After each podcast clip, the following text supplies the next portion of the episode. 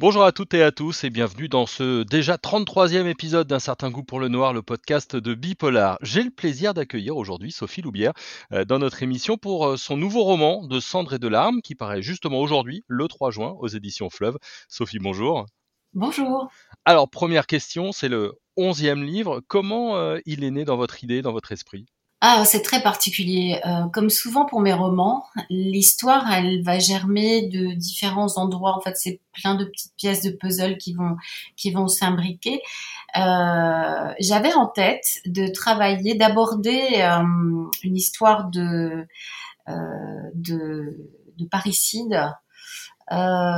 Et je savais pas du tout sous quel angle l'aborder. Euh, et j'avais mis ça dans un petit coin de ma tête parce que j'étais partie d'un fait divers que j'avais découvert dans, la presse en Belgique. C'est un truc épouvantable. Et euh, comme souvent, en lisant ces articles, j'ai une espèce de, réaction de nausée en fait, euh, en tant que femme, en tant que mère.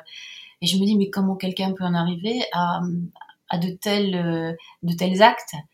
Euh, Et j'ai besoin en fait de mettre de côté cette histoire et d'y réfléchir et d'essayer de, euh, de trouver une façon d'aborder ce sujet grave. Euh, donc euh, j'ai dit un parricide, mais en fait c'est un infanticide, c'est donc des enfants qui sont tués par un parent. Et je voulais aborder ce, sujet d'une façon qui soit pas frontale et, absolument pas dans une je ne voulais pas de, être ostentatoire dans la violence, dans le côté sanglant, etc., qui est une dérive actuelle du thriller euh, qui ne me plaît pas du tout. Euh, je pense qu'on doit plutôt travailler sur la sociologie, essayer d'expliquer ce qui amène les gens à, à, agir de telle ou telle façon, euh, à devenir victime ou, euh, ou assassin. Et donc j'avais envie d'un contexte. Donc je mets un petit mouchoir sur cette histoire et euh, en 2019, mon fils est allé en colo et en revenant de colo au mois d'août, euh, il, euh, il, me, il, me, dit qu'il s'est fait une petite copine et euh, elle lui a donné rendez-vous chez elle. Donc il me donne l'adresse, je la rentre dans le GPS. Nous voilà partis donc pour Paris euh, et arrivé à l'adresse dictée je m'étonne un peu parce qu'on est quand même devant de très hauts murs et je lui dis tu es sûr que c'est là? Elle me dit oui oui c'est là parce que là l'adresse que tu m'as donnée c'est celle d'un cimetière. Oui oui elle habite dans un cimetière. Donc euh, voilà mon fils tombé amoureux de euh, la fille du gardien du cimetière de Bercy Paris 12e. Donc on, on entre dans ce cimetière et effectivement je découvre sur ma gauche une maison, un pavillon qui a à peu près deux siècles, toutes fenêtres fermées. On est en pleine canicule et toutes les fenêtres donnent sur les tombes. Et euh, je vais faire connaissance avec cette charmante jeune fille, ses parents, euh, en particulier sa maman. Et tout de suite, je sens qu'il y a quelque chose qui cloche dans cette famille, dans ce couple. Enfin, il y a quelque chose euh, qui, qui crie. Je ne sais pas comment le dire. qui me crie Sophie, il faut raconter notre histoire. et en tout cas, ça m'a vraiment inspiré. La maison, elle est incroyable. Elle est, euh, euh, surtout quand, quand je l'ai visité, il faisait quasiment nuit dans cette maison, puisque tous les volets sont fermés pour que les gens ne puissent pas euh, voir ce qui se passe à l'intérieur et, et, ne pas déranger l'espace public d'un autre côté. Et je suis sortie de là euh, avec déjà mon cerveau qui, qui fabriquait ce, cette histoire. Donc pour moi, ça y est, c'était Shining, c'était euh, un Shining urbain. Euh, j'imaginais des choses qui se passaient dans, dans ce cimetière. J'imaginais une famille recluse. Voilà, donc ça, c'est très très vite parti euh, et j'ai fait le raccord évidemment avec cette histoire que j'avais en tête en me disant comment je vais faire euh, comment je vais faire raccorder mes deux morceaux de d'arche et ça bah, vous le découvrez en lisant le livre bien sûr. On peut, on peut même déjà aller euh, sur internet, puisque c'est ce que j'ai fait tout à l'heure. Il y a la photo de la maison. on, la trouve de, de, elle est de plein pied. Hein. elle est, elle est classique, mais au milieu du cimetière, on voit bien les tombes. Ça doit être assez euh, étonnant quand même de se réveiller tous les matins, de boire son café. Avec, ça doit être oui, c'est ce que je me suis dit. c'est sûr. On, y suit donc euh, une famille, euh, et notamment la famille de Madeleine et de Christian. C'est une famille recomposée. Madeleine est caporal-chef dans une brigade de, de sapeurs-pompiers à Paris. Christian, lui, est conservateur du, du, cimetière. Il a obtenu le poste. Comment est-ce que vous pourriez nous présenter un peu ces deux personnages clés, tout du moins au début de, de, de ce roman? Alors Madeleine, c'est une jeune femme euh, pleine d'élan, qui déjà toute petite ne rêvait que d'une chose, c'est de monter en haut de la grande échelle. Euh, ça lui posait pas de problème, elle d'être une fille et, et d'aimer les camions rouges ça posait du problème peut-être euh, à sa famille, euh, à ses camarades de classe, mais elle s'en fichait. C'est une, une, jeune femme donc très dynamique, très forte, euh, qui est qui s'est donnée vraiment corps et âme à son métier. Donc elle est tournée vers le vivant, Madeleine. Elle sauve les, vivants et euh, Christian, lui, veille les morts. C'est ce qui m'intéressait dans cette parabole, c'est-à-dire d'aborder euh, le, vivant et, puis la vie et le deuil et de mettre en opposition ces, ces deux notions. Ce qui nous donne, euh, voilà, à la fois la clarté, à la fois euh, l'ombre. Et c'est de ces différences que euh, tout va naître, en fait, ce, télescopage entre ces, deux univers, puisque jusqu'à présent, Christian était simplement un, un jardinier municipal. Donc là, on se retrouvait évidemment à travailler encore la terre à faire en sorte que le cimetière soit très beau. Le cimetière de Bercy, il est particulier, il est tout petit. C'est un cimetière euh, presque un jardin de curé. Euh, il y a très peu de tombes, 1200, je crois, quelque chose comme ça. C'est tout petit, c'est dix fois plus petit que le, euh, Père Lachaise.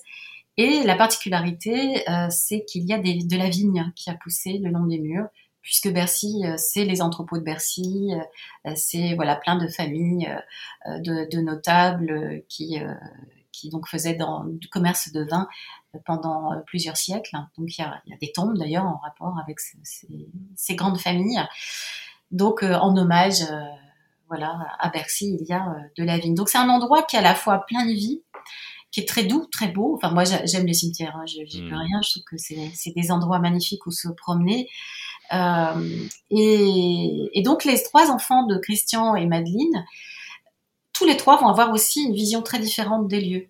Il y a la petite Anna, elle, euh, elle a 5 ans, donc pour elle, c'est juste un jardin où elle va inventer des jeux, elle parle aux morts, euh, euh elle, dispose des petits cailloux en forme de bonhomme sur les tombes. C'est une petite fée. Michael, lui, c'est un trouillard. C'est c'est vraiment non, pardon. Elliot, c'est le petit garçon de 10 ans. C'est un, trouillard. C'est un peu comme dans Harry Potter, le camarade de Harry. Voilà, c'est un peu un pétochard et lui, le cimetière, c'est un défi tous les soirs de sortir les poubelles, quoi. Ça, mm. Vraiment, c'est glaçant. Et Michael, bah, c'est un ado, donc il est dans sa chambre. grosso modo, le décor, il est glauque, ok, mais de toute façon, lui, ce qu'il voit, c'est ces jeux en ligne. Donc, euh, on a trois, trois enfants très différents, des perceptions aussi du côté des parents très différentes de, de ce lieu, euh, ce cimetière qui est un véritable huis clos. Et, et, la maison, alors, cette maison particulière, euh, il y a une petite pointe de, fantastique, mais c'est un vrai personnage à part entière. Euh, comment est-ce que vous l'avez traité comme un personnage? Elle a une volonté propre, je mettrai pas mal de, guillemets euh, là-dessus, mais, mais comment vous l'avez incarné? Souvent dans mes romans, la maison, elle est au cœur du livre. Euh, dans, dans L'œil noir du corbeau, la maison qui, qui est très importante, c'est euh, un houseboat à Sausalito, dans la banlieue de San Francisco. Donc c'est une maison bateau flottante. Dans euh, Black Coffee, c'est une maison sous les arbres à Sedona. Dans L'enfant au caillou, c'est une maison 1900 habitée peut-être par des fantômes, en tout cas hantée par son passé, euh, dans une petite ville de banlieue. Et euh, dans brûlés, eh bien c'est un pavillon assez lugubre, euh, vraiment années 50, euh, à Saint-Flour, juste à côté d'une centrale électrique. Donc vraiment l'endroit où on sent pas forcément des très très bonnes ondes passer. Euh, et eh bien là, c'est pareil, c'est la maison qui est au cœur de tout. C'est-à-dire, c'est de cette maison que tout va partir, de, ses fêlures, de son passé, de ses secrets, de ses murs, de l'environnement de cette maison tout va découler. C'est c'est presque une parabole ce roman euh, de euh, ce que nous avons vécu et ce que nous vivons encore aujourd'hui, c'est-à-dire cette période de, confinement. Donc on est des familles confinées à l'intérieur de nos maisons et euh, on sent enfler à l'extérieur une menace et parfois même à l'intérieur de la maison, puisque peut-être qu'en étant allé faire nos courses, eh bien on a ramené quelque chose. Et c'est cette angoisse-là que j'avais envie d'aborder mais en m'éloignant totalement de ce qu'on vit aujourd'hui, parce que j'ai pas du tout envie d'en parler. Je trouvais intéressant d'aborder ces thématiques, la thématique de la contamination, de la menace, qui peut être à la fois dehors et dedans. Mmh. Il y a, y a beaucoup de symbolique hein, euh, et, de symbolisme dans, dans, ce que vous avez euh, construit. Comment justement vous l'avez construit tout ça? Est-ce que tout de suite les intentions sont là dès le début de l'écriture ou est-ce qu'il y a d'abord une histoire et puis au fur et à mesure se rajoute euh, un, peu, un peu de symbolique et, d'intention? Je sais, sais pas, en fait, tout est mêlé. c'est plein de petites choses qui arrivent aussi parfois par le, le hasard, le destin. Je crois beaucoup au destin. Euh, j'ai fait une tournée en Belgique l'année dernière au mois de janvier euh, pour la présentation donc de 5 cartes brûlées et j'ai fait connaissance de mon attachée de presse en Belgique, Isabelle Fagot, et en discutant avec elle, parce que j'étais encore au mois de janvier en train de construire mon roman, hein, hmm. euh, je discute avec elle et elle me dit, euh, euh elle, enfin, on parle de, de, de, nos frères. Toutes les deux, on a eu euh, un frère qui a vécu quelque chose de, très dur dans sa vie et qui, nous a marqué, nous, en tant que sœurs. Et ce qu'elle me confie est, vraiment à la fois effroyable et fantastique. Et je, je me dis tout de suite euh, que je vais faire quelque chose avec l'histoire d'Isabelle et de son frère. Je mets ça de côté. Et puis, j'apprends qu'elle peint. Elle, elle peint des œuvres tout à fait euh, hors du commun, euh, très abstraites, euh, elle travaille avec de l'encre, elle travaille avec des chiffons, elle travaille avec des matériaux très très différents. Euh, je vais sur son site internet et là je vois des toiles. Et en regardant ces toiles, je me dis waouh, c'est génial. C'est exactement ce que mon personnage Christian aurait envie de peindre, inspiré par ce qu'il voit dans le cimetière, la mousse, la moisissure, l'usure des pierres. Je garde ça. Et puis, je suis en dédicace donc à Bruxelles, à côté d'un monsieur qui est un ancien pompier volontaire et qui dédicace son livre d'anecdotes de pompiers. Je, euh, voilà, on échange nos livres et en, jetant un coup d'œil à son livre, bingo, je me dis c'est génial, c'est ça que doit être mon personnage féminin. Madeleine sera pompier. Donc euh, je suis partie de ces différents éléments et à partir de là, paf, ça s'imbrique. C'est un peu comme des, des, des poupées gigognes, quoi. Voilà, j'ai une petite poupée, puis euh, j'en mets une autre par-dessus, puis une autre, puis une autre. Et euh, c'est un peu comme ça que les choses se sont construites. Mais je voulais, euh, je voulais absolument au travers du personnage de Christian aborder la nécessité de, euh, de faire son deuil et de faire en sorte que le deuil nous soit supportable. Parce que, encore une fois, en ce moment, on est amené à, à, à côtoyer le deuil, à vivre le deuil très souvent. Euh, depuis la pandémie, j'ai perdu au moins trois ou quatre amis. Euh, autour de moi, c'est pareil. Et j'entends beaucoup de, de, personnes qui me parlent de, euh, de, de leur surprise quant euh, à la façon dont les choses se sont passées au cimetière, euh, des méconnaissances sur les, les, coutumes, les usages. Et donc j'avais quelque part envie de dire aux gens, bien on peut parler du deuil, on peut parler du cimetière, on peut parler de la mort, des inhumations, des exhumations, euh, tout en étant clair et, et clairvoyant. Il faut qu'on en parle maintenant. C'est pas quand on sera mis devant le fait accompli qu'il faudra euh, s'en occuper. C'est maintenant. Et quelque part, ce roman euh, nous, prévient, voilà, sur ce qui, de toute façon, nous attend. On le sait. Hmm. il, y a, il, y a, aussi euh, l'histoire des personnages, mais aussi l'histoire de cette famille en tant qu'entité, qui elle aussi va être en crise avec cette maison et, ce lieu. Comment est-ce que vous avez tissé le, le destin de cette famille hein? Alors c'est un roman choral dans la mesure où euh, chacun des personnages euh, euh, parle. En fait, chaque narration est vue du point de vue d'un des personnages. Donc on commence par Madeleine. Ensuite, c'est en général le couple, Madeleine et Christian. Et puis après, ça va être Christian qui va s'exprimer. Et ensuite, on va découvrir Michael, l'aîné. Ensuite, Elliot, le petit. Et puis la petite Anna. Et à chaque fois, on, voilà, on va retrouver Madeleine, Christian, et chaque, chaque, euh, chacun des personnages va nous raconter sa vision des choses, sa perception de, ce qui se passe à la fois en eux et autour d'eux. Et, finalement, c'est ça une famille. C'est ce que nous en faisons chacun individuellement et, euh, et c'est le tout. Donc on a des scènes de famille et puis on a des scènes individuelles où les personnages, effectivement, on s'aperçoit qu'ils ne sont pas du tout ceux qu'ils prétendaient être dans la scène d'avant. Euh, donc on va jouer sur les sur les mensonges, sur les secrets, sur euh, ce que le grand, le frère aîné va dire euh, ou ne pas révéler, et puis enfin, les choses qu'il va garder pour lui parce qu'elles sont trop douloureuses, son rapport avec son, son père par exemple qui qui va pas très bien. Et puis voilà, c'est une histoire très banale de famille recomposée, mais transposé dans un lieu pas banal. Donc c'est forcément tout l'intérêt de la chose. Je, suis toujours un peu dans, dans ces histoires de construction, mais, mais j'ai lu avec intérêt le blog que vous avez mis en place. Vous en mettez un en place à chaque roman ou, ou, quasi. Et alors, ce qui est génial dans, dans ce blog-là, c'est qu'il y a plein d'explications, mais aussi il y a des fiches sur les personnages avec des photos d'acteurs. alors ça, c'est pour nous, lecteurs et lectrices, mais est-ce que ça vous sert aussi à vous d'avoir de, une fiche assez, assez précise avec une photo un peu référence pour euh, chaque personne qui intervient dans le roman?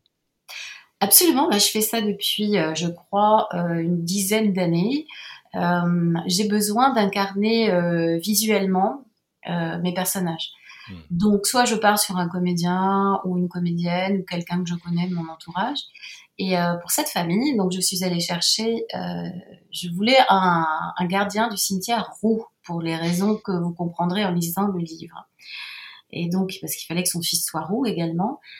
Euh, et donc, euh, ce, ce, il me fallait un roux. Donc, je suis allée chercher sur Internet euh, un acteur français, à peu près du même âge. Je voulais qu'il soit un petit peu rondouillard. Je voulais pas le beau mec. Hein. Je voulais, le, enfin, je voulais un beau mec, mais pas un super beau mec. Euh, un mec normal, quoi. Et, euh, et je suis tombée sur Michael Abitboul, qui est un acteur français qui a joué dans les crevettes pailletées et qui a une gueule formidable, une voix en plus euh, qui est très intéressante, et qui est capable de nous faire peur et en même temps euh, qui a l'air d'être un papa gâteau. Donc euh, tout de suite j'ai pris sa photo et je suis partie de lui. Donc j'ai cherché plein de photos pour avoir divers, différentes attitudes. J'ai regardé des extraits de films, j'ai écouté sa voix. Ça m'a permis de l'incarner et de, de l'avoir en tête. J'ai fait pareil pour Madeleine. Je suis allée chercher une très jolie comédienne, enfin surtout mannequin, métisse, puisque je voulais que Madeleine soit métisse. Euh, et puis, euh, bon, pour les enfants, eh bien, je suis allée chercher euh, l'acteur qui joue bah, justement Ron Weasley dans Harry Potter, puisque pour moi c'était lui, quoi, un petit rondouillard, mmh. rouquin, un peu pétochard, hein, voilà. Donc, je vais chercher effectivement des images d'acteurs qui vont me permettre de, de, bien visualiser les choses. Et comme toute cette documentation, à la fin, ça me, ça me fend le cœur de la mettre dans une boîte ou de laisser un fichier sur une clé USB, je, je me dis, ça va peut-être intéresser des lecteurs ou des journalistes. Donc, je, je, fais ce blog que je nourris de toute ma préparation. Euh, enfin, je mets pas tout, sinon je vous révélerai les clés du roman. Mais voilà, je vais mettre deux trois petits biscuits euh, dans la corbeille, euh, histoire de que vous ayez un petit plus en plus du roman. Et puis, et puis un peu d'audio aussi. Alors? beaucoup d'audio, ouais. Ouais, mais ça c'est c'est votre votre métier, enfin votre premier métier tout du moins euh, à, à, la radio. Est-ce qu'il y aura un petit peu d'audio? Et comment est-ce que vous abordez justement? Est-ce que vous avez besoin, par exemple, euh, moi j'ai des auteurs ou des autrices qui parfois me disent qu'ils ont besoin de lire à haute voix leur roman pour euh, pour entendre un peu la sonorité et, et la musique. C'est pareil pour vous? Oui, je, je, lis mes romans euh, à haute voix pour euh, être certaine que ça chante et que les mots ne se heurtent pas, ne se cognent pas, euh, pour en entendre le rythme. Mmh. Et on entend tout de suite quand c'est pas très très bien écrit.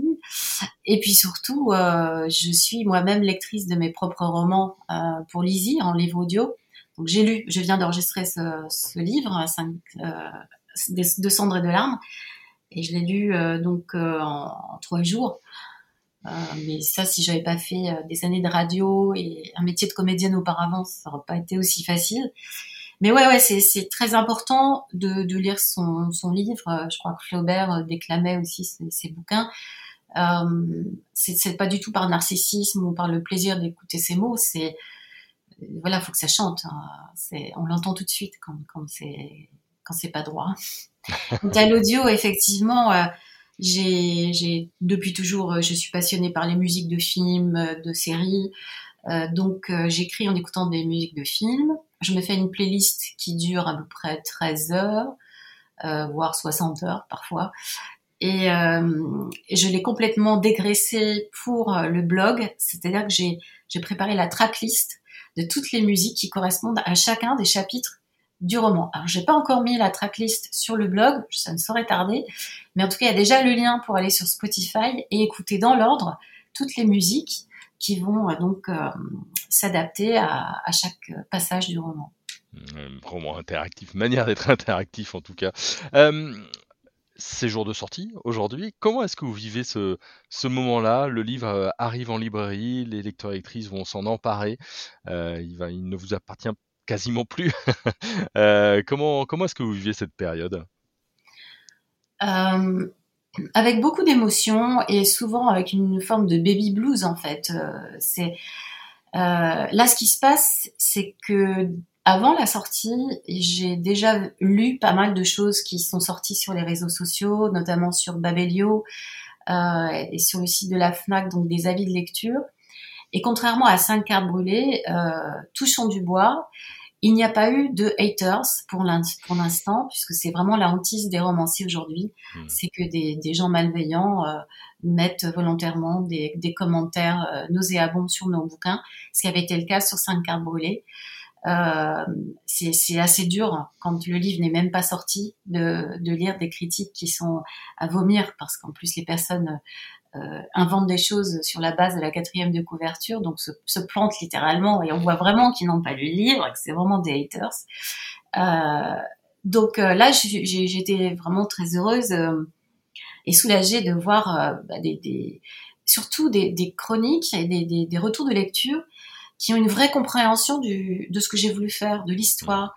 Et la fin est très particulière de ce roman, je ne peux rien en dire, mais elle, elle, elle change vraiment de, de tous mes précédents romans. Et je suis vraiment heureuse que, que les lecteurs adhèrent à cette, à cette fin. Euh, pour moi, elle était indispensable en cette période.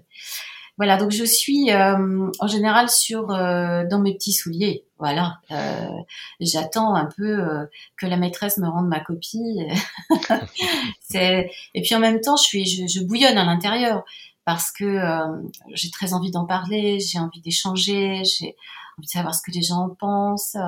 Et puis les personnages vivent encore en moi, donc je suis encore imprégnée de, tout ce climat. Et puis j'attends de recevoir le livre parce que je ne l'ai pas encore reçu. donc j'attends d'aller voir euh, déjà dans une librairie à quoi il ressemble en vrai euh, et, d'aller l'offrir au, capitaine de la brigade des sapeurs-pompiers euh, de la Nativité, qui est donc la caserne où j'ai imaginé euh, Madeleine parce que je n'y ai jamais mis les pieds. J'ai travaillé sur de la documentation, des vidéos, mais je n'ai pas eu le droit de m'y rendre à cause du confinement et, aussi de, euh, on était en période d'attentat. Mais là, ça y est, les portes vont s'ouvrir pour moi grâce à ce livre, donc euh, j'ai hâte. et, et, quels sont vos, vos projets? Est-ce que vous avez déjà euh, en tête une idée pour un prochain roman? Le prochain roman, c'est en fait le dernier volet de ma trilogie, c'est euh, Bloody Coffee, après Black White Coffee. Euh, c'est un roman que j'avais mis de côté parce que je sentais qu'il fallait que je reparte sur des one-shots euh, pour euh, un peu aller dans, dans la mouvance de ce que les lecteurs attendaient, parce que White Coffee était vraiment une suite et euh, on a eu un problème de positionnement sur le livre. Il a été présenté euh, comme aux gens comme si c'était un, un, livre qui pouvait se lire à part entière, mais pas du tout. C'est comme commencer Harry Potter par le deuxième tome, c'est vraiment dommage. Et euh, les ventes s'en sont ressenties. Euh, donc euh, pour Bloody Coffee, je ne referai pas la même erreur. Je vais faire un, un troisième volet, mais il sera vraiment détachable des deux premiers pour que des personnes qui n'ont pas lu ni Black ni White puissent quand même aller sur ce roman. Ouais. Ok, eh ben merci beaucoup en tout cas d'avoir répondu à, à, à, nos questions. Si vous voulez lire le livre, eh ben précipitez-vous tout de suite en librairie puisqu'il est là depuis euh, ce matin. Donc vous pouvez y aller euh, dès euh, l'ouverture. Donc De cendres et de larmes, c'est aux éditions Fleuve avec Sophie Loubière. Sophie, merci beaucoup. Merci à vous et n'oubliez pas, il existe aussi en livre audio et il sort en même temps chez Lizzie. Et ben voilà, voilà alors si vous êtes euh, amateur ou amatrice de livre audio, évidemment vous pourrez vous le, le, procurer. Merci de nous avoir suivis. Si vous aimez ce podcast, n'hésitez pas à liker, à partager, à en parler autour de vous. On se retrouve la semaine prochaine. Bonne semaine à tous.